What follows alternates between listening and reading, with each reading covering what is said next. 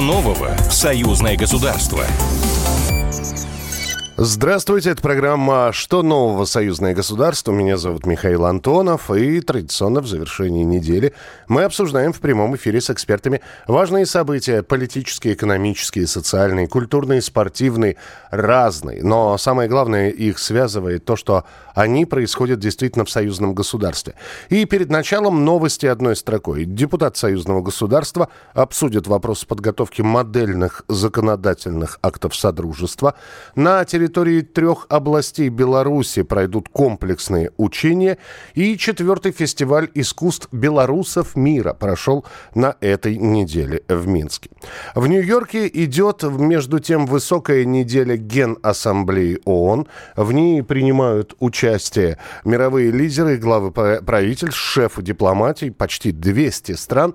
Российскую делегацию возглавляет министр иностранных дел Сергей Лавров, делегацию из Беларуси министр иностранных дел Сергей Олейник, и было сделано уже несколько заявлений. Ну, во-первых, выступление э, президента Украины Владимира Зеленского. Э, обратил он на себя внимание. Народу, кстати говоря, собралось на это выступление не так, чтобы очень много. И э, более того, для того, чтобы продемонстрировать украинцам картинку заполняемости зала, э, случился казус. Э, телевизионщики с Украины подмонтировали выступление Зеленского с кадрами из зала, в которых тоже э, в этих кадрах сидит в зале Зеленский. В общем, такой казус произошел. Но это такая ошибка телевизионная. Что касается Зеленского, он изложил свои э, мирные инициативы, что нужно сделать, чтобы прекратить столкновение э, Украины и России. Сергей Лавров э, выступил с позиции России и подтвердил, э, что позиция России остается выверенной и твердой. Министр иностранных дел Беларуси Сергей Олейник принял участие в заседании Совета Безопасности ООН и констатировал почти полный упадок архитектуры международной безопасности. С нами на прямой связи Кирилл Коктыш, доктор политических наук, профессор кафедры политической теории МГИМО ГИМО. Кирилл, приветствую вас, здравствуйте.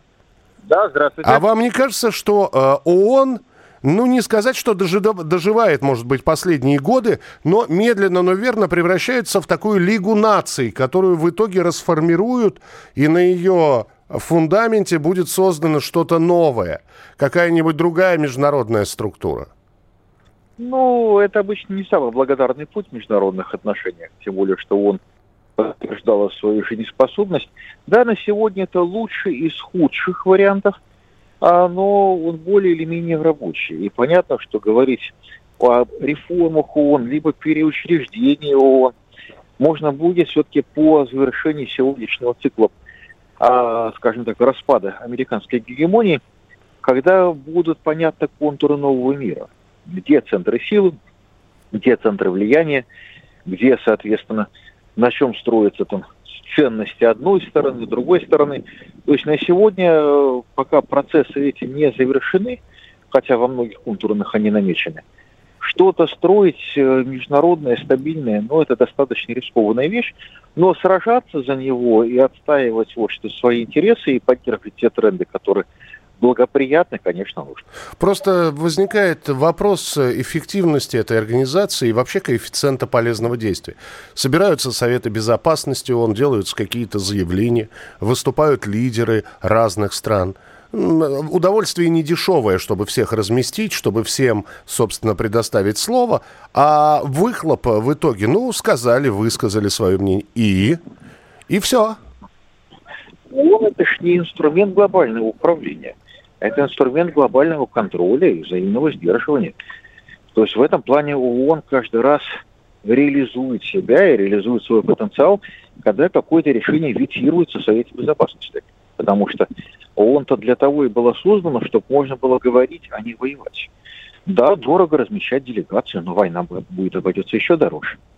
То есть в этом плане как раз-таки ООН это не инструмент контроля. Его пытались, инструмент вот этого глобального управления, хотя США пытались превратить его в инструмент глобального управления после 1991 года, но на самом деле он всегда в истории был инструментом взаимного сдерживания сверхдержавами и теми державами, которыми есть ядерное оружие. Ведь Совет Безопасности ООН это, если говорить на таком сленге, постоянных членов это пять мальчиков с, с ядерными чемоданами. Mm-hmm. Два мальчика с большими ядерными чемоданами, трех они поменьше.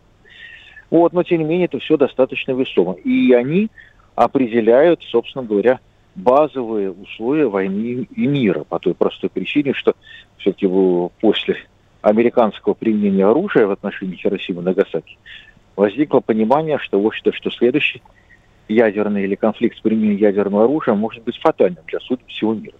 Поэтому, собственно говоря, ядерные державы, ну, они же как раз и оказались в большинстве своем, да, если мы все-таки закроем глаза на судьбу Франции, они оказались победителями во Второй мировой войне, и, собственно говоря, они и определяли черты границы мира. А все остальное, да, это, в общем-то, про поговорить, про услышать, про сформулировать, общ, э, сформировать там общее видение проблем – Э, обсудить э, систему ценностей, выработать общее понимание и так далее. Ну, Но да. не принять решения глобальных. У ООН это не глобальное правительство никогда и не было. Ну, будем надеяться, что у ООН, по крайней мере, остался еще тот авторитет, который был до этого, он окончательно не растерян. Спасибо большое. Кирилл Коктыш, доктор политических наук, профессор кафедры политической теории МГИМО. Э, разным говорилось на вот этой вот высокой неделе Генассамблеи ООН. И, естественно, про конфликт России и Украины, и о способах его завершения. И говорилось о безопасности мировой в том числе. И вот э, наверняка еще и э, будет упомянуто, и он вернется к этой теме, к ситуации в Карабахе. Как это отразится на будущем такой организации, как ОДКБ, ОДКБ как Беларусь отреагирует на происходящее, хотя официальный Минск готов во всех доступных форматах прилагать усилия по достижению мира и стабильности на Южном Кавказе. Вот об этом прямо сейчас, буквально три минуты, поговорим с Александром Тиханским, военно-политическим аналитиком, кандидатом социологических наук, полковником запаса и профессором Академии военных наук. Александр Иванович, приветствую вас. Здравствуйте. Здравствуйте. А можно ли считать на данный момент э, ситуацию в Карабахе завершенной? Вы знаете, очень тяжело говорить о стране, которая без головы. Но нету головы. Э, совершаются вещи, которые абсолютно ну, не подвластны ни нашему анализу, ничему. Угу. Поскольку, вот смотрите, что получается? Получается так, что вот сегодня убили четырех миротворцев. Азербайджан признал свою вину. Но вопрос э, в другом. Давайте говорить, если после э, российского посольства собрались тысячные толпы и обвиняют Россию в сдаче Арцаха, ну, Нагорного Карабаха, угу. ну, это вообще смешно, поскольку э, Никола Пашинян сам его сдал, и своей речью сказал, что это территория Азербайджана. Ну, какие здесь могут быть э, дальше разговоры?